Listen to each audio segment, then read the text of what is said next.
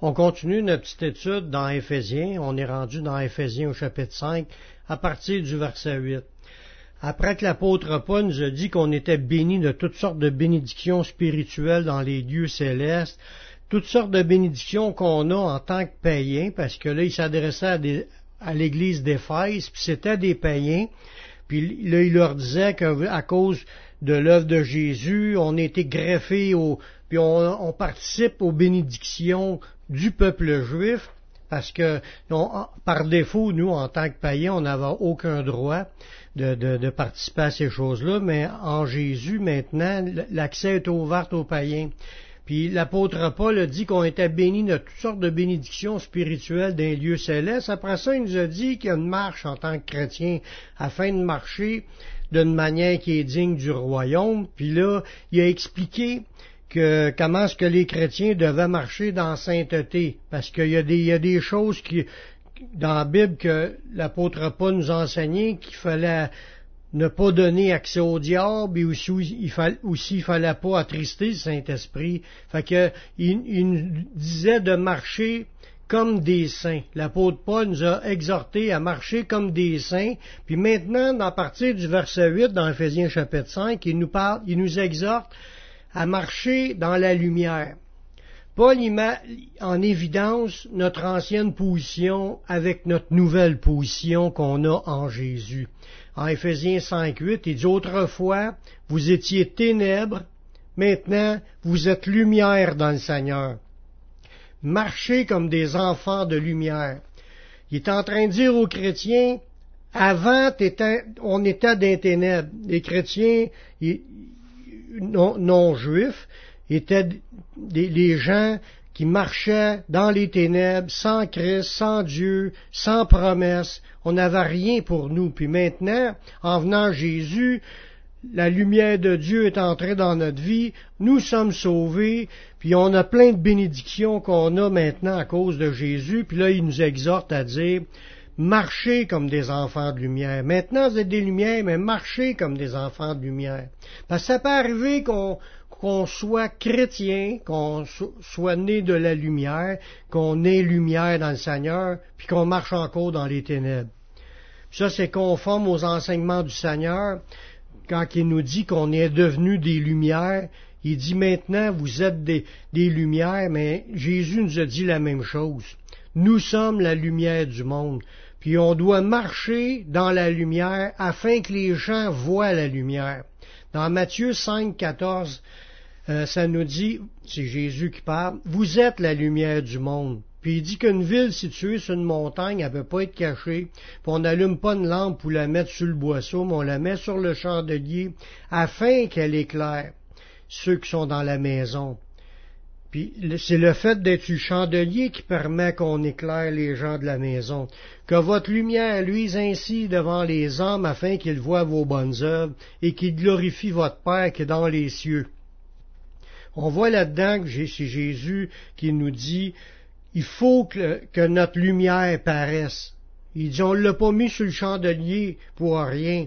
Elle doit éclairer les gens de la maison. Notre manière de vivre doit être vue. Autant qu'il y a un verset qui nous dit de ne pas faire les choses afin d'être vu pour en avoir notre récompense directe ici, mais maintenant il nous dit quand même de faire les choses pour être vu. Puis que les autres vont glorifier Dieu notre Père à cause de nos œuvres. quand tu manifestes les œuvres de la lumière, les gens vont les voir, puis les gens vont rendre gloire à Dieu. Marcher dans la lumière, c'est primordial afin d'être réellement en communion avec Dieu, avec Jésus. Dans 1 Jean 1.7, ça nous dit, Mais si nous marchons dans la lumière, comme il est lui-même dans la lumière, nous sommes mutuellement en communion, et le sang de Jésus, son Fils, nous purifie de tout péché. On voit là-dedans que les chrétiens sont pas sans péché, puisqu'on a encore besoin d'être purifiés de nos péchés. Mais quand même, ça nous dit de marcher dans la lumière. Puis, si on est dans la lumière, comme Jésus est dans la lumière, mais là, on est en, communion. Ça, ça veut dire qu'un chrétien qui marche dans les ténèbres n'est pas en communion. Puis le sang de Jésus le purifie pas. Pour être dans la lumière, il faut que tu marches dans la connexion avec Dieu, par en plus de ça, il faut que tu marches d'une manière qui reflète la lumière. Quand on fait des œuvres ténébreuses, il y en a toutes sortes de ténébreuses. Jésus le dit, celui qui aime pas son frère, il est encore dans les ténèbres, puis il n'y a pas de vérité qui est en lui, puis il y a d'autres places que ça dit, il n'y a même pas de, vie éternelle demeure en lui. C'est Jean qui dit ça là, dans ses épîtres. On est en train de regarder beaucoup de passages ce soir dans 1 Jean chapitre 1. Euh, il, y a, plusieurs de ces versets qui ressortent il dit, si tu marches dans la lumière, là, tu vas être en communion avec Jésus. Puis c'est là que son sang purifie. Marcher dans la lumière, ça veut dire aussi de marcher dans la confession de nos péchés, parce que quand on, manifeste la lumière, quand on met en lumière nos péchés, on les confesse, c'est de manifester la lumière. Fait que c'est là qu'il nous pardonne.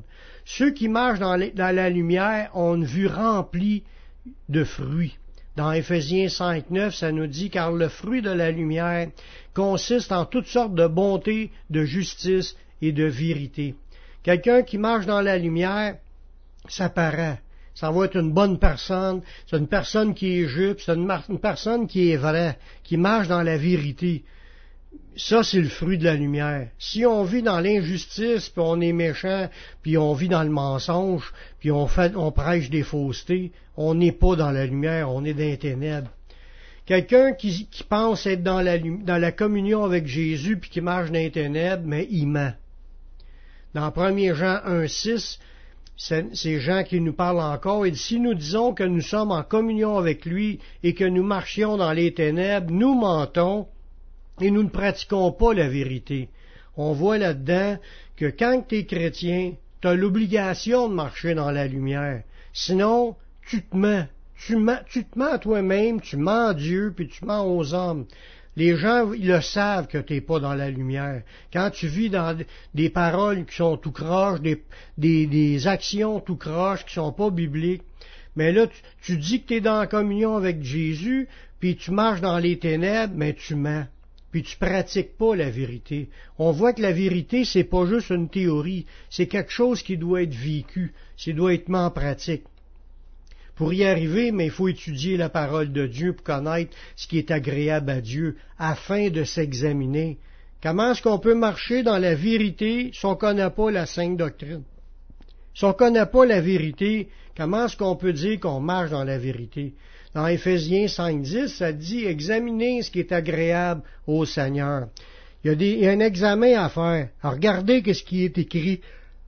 En regardant ce qui est écrit, c'est là qu'on peut s'examiner. C'est là qu'on peut se mettre aussi à pratiquer ce que Dieu s'attend de chacun de nous. Parce que Dieu veut qu'on mette en pratique sa parole. C'est ça qui est la marche dans la lumière. Un chrétien ne participe pas aux œuvres des ténèbres, mais il va plutôt les dénoncer. Parce que dans Éphésiens 5, 11, ça dit ne prenez point part aux œuvres infructueuses des ténèbres, mais plutôt condamnez-les. Fait que, au lieu d'embarquer avec les autres pour pratiquer les péchés que les gens font, aujourd'hui, les gens, ça compte des jokes, de sexe, euh, ça parle de, choses orgueilleuses, ça, ça, se vante de leurs affaires, il y a de la méchanceté, ça rabaisse les autres, puis ça parle contre les autres. Tout ça, là, c'est des œuvres des ténèbres. Ils se mettent à haïr des gens, puis ils continuent à garder de la rancune contre des gens. C'est encore des œuvres des ténèbres. Mais les chrétiens ne doivent pas embarquer là-dedans. Puis les chrétiens, pourtant, il y en a qui embarquent là-dedans. Mais il faut débarquer de là, puis les condamner, les œuvres des ténèbres. Il faut les dénoncer. Il faut le dire aux gens ce qui n'est pas de Dieu, puis ce qui est de Dieu. Les gens ne le savent pas par défaut, ils, vivent comme qu'ils pensent. Ils ne savent pas ce que Dieu a dit, mais on doit le dire. Quand on va se mettre à dénoncer les choses qui sont qui sont pas de Dieu, c'est de dénoncer les œuvres des ténèbres, ça non seulement t'en prends pas part, mais t'avertis les autres que ça c'est pas de Dieu, ça c'est pas de Dieu, puis des fois les gens peuvent nous écouter, puis commencer à mettre en pratique ce qui est écrit. Paul lui nous parle aussi des œuvres faites en secret. Parce que il y a des, œuvres qu'on fait qui sont vues. J'ai entendu une presse de quelqu'un qui disait qu'il y a trois sortes de vie pour un chrétien. Il y a sa vie publique, il y a sa vie privée avec sa femme, puis il y a sa vie secrète quand il est tout seul. Puis dans les trois, dans les trois domaines, que ce soit ta vie publique, ta vie privée, puis ta vie secrète, tu dois marcher comme le Seigneur s'attend à ce que tu marches. Dans Éphésiens 5.12, ça nous dit, car il est honteux de dire ce qu'ils font en secret. Quand les gens pratiquent des choses qui sont honteuses en public, tout le monde le voit. Mais là, s'ils les font en secret, c'est pas mieux parce que Dieu voit tout. Dieu voit tout. Il voit toutes nos œuvres secrètes. des fois, on, ne gêne pas de dire des affaires avec notre femme, ça, dans notre vie privée.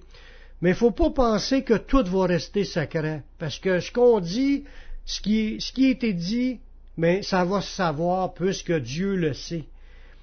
Paul nous parle aussi, euh, pas Paul, c'est dans, oui, c'est Paul qui nous parle de ça. Il nous dit de ne pas oublier que Dieu juge aussi les actions secrètes.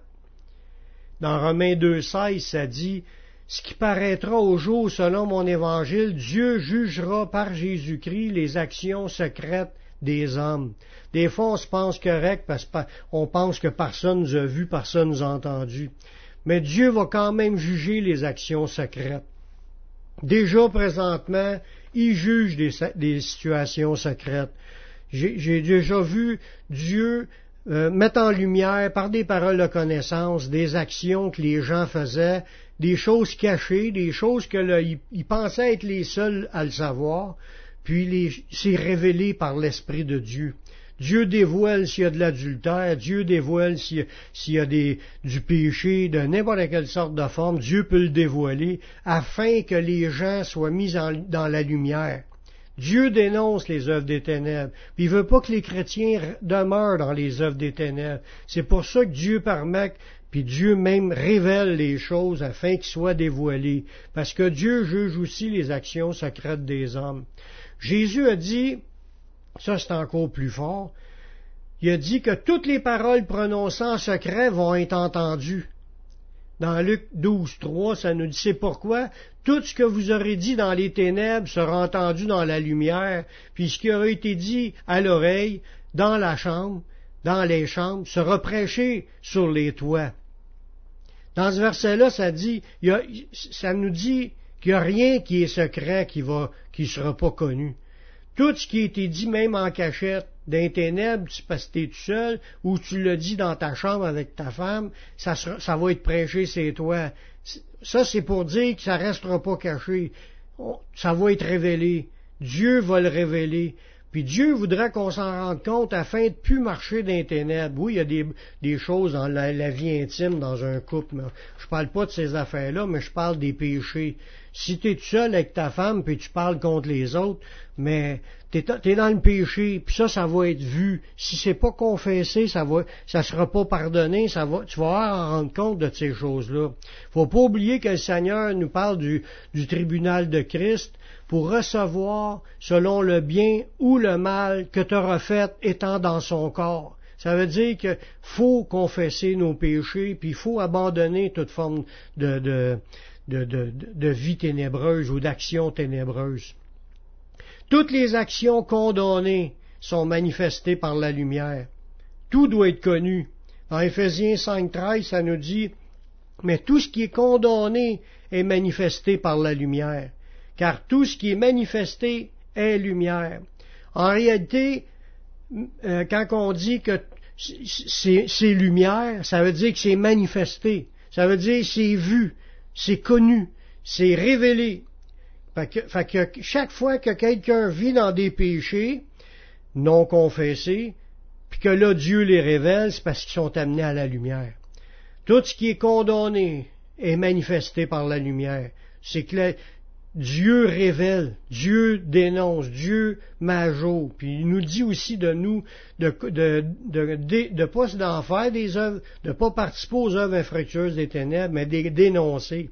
Ça veut dire que Dieu veut révéler pour que ça l'arrête. Il faut marcher ouvertement avec Dieu en confessant nos péchés pour être à jour. Il, il pas parce que quand tu cherches à cacher tes fautes là, changeras pas. Tu cherches à, cacher tes choses, à tes, fautes, c'est parce que tu veux rester dans les ténèbres. Tu veux rester dans noirceur. Tu veux pas amener à jour ces choses-là. Je te demande pas, la Bible dit pas de les confesser à tout le monde, mais de les confesser à Dieu pour les mettre en lumière. Il faut marcher ouvertement parce que Dieu voit tout, anyway. Dans 1 Jean chapitre 1 versets 8 et 9, ça dit, si nous disons qu'on n'a pas de péché, nous nous séduisons nous-mêmes, puis la vérité n'est point en nous. Si nous confessons nos péchés, il est fidèle et juste pour les pardonner, puis nous purifier de toute iniquité. Voyez-vous? Ces versets-là sont puissants.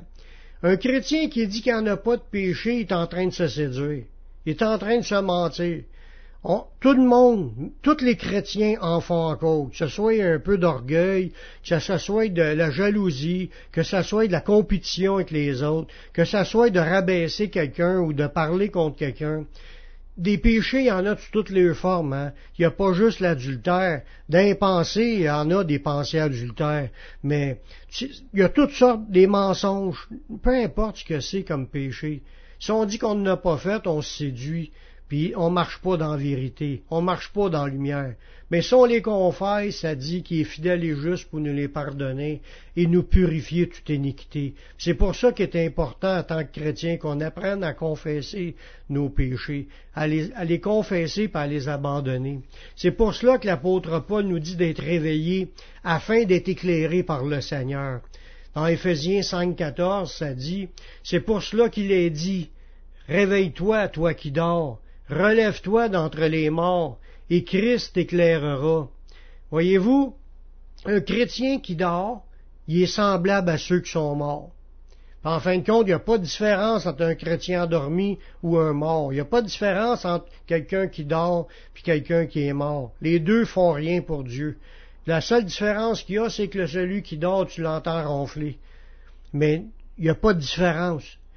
Puis Dieu nous dit de se réveiller nous qui dormons, puis d'arrêter de vivre dans, la noirceur, puis de, se lever d'entre les morts. On est différents, on est appelé à briller, on est appelé à être des lumières. Puis là, si on se réveille, ça dit Christ éclairera. C'est là que la lumière de Dieu va descendre dans ta vie, puis que tu vas commencer à t'éclairer, à voir clair sur ce que Dieu s'attend de toi, puis ce que Dieu veut de toi. Puis Dieu va nous éclairer.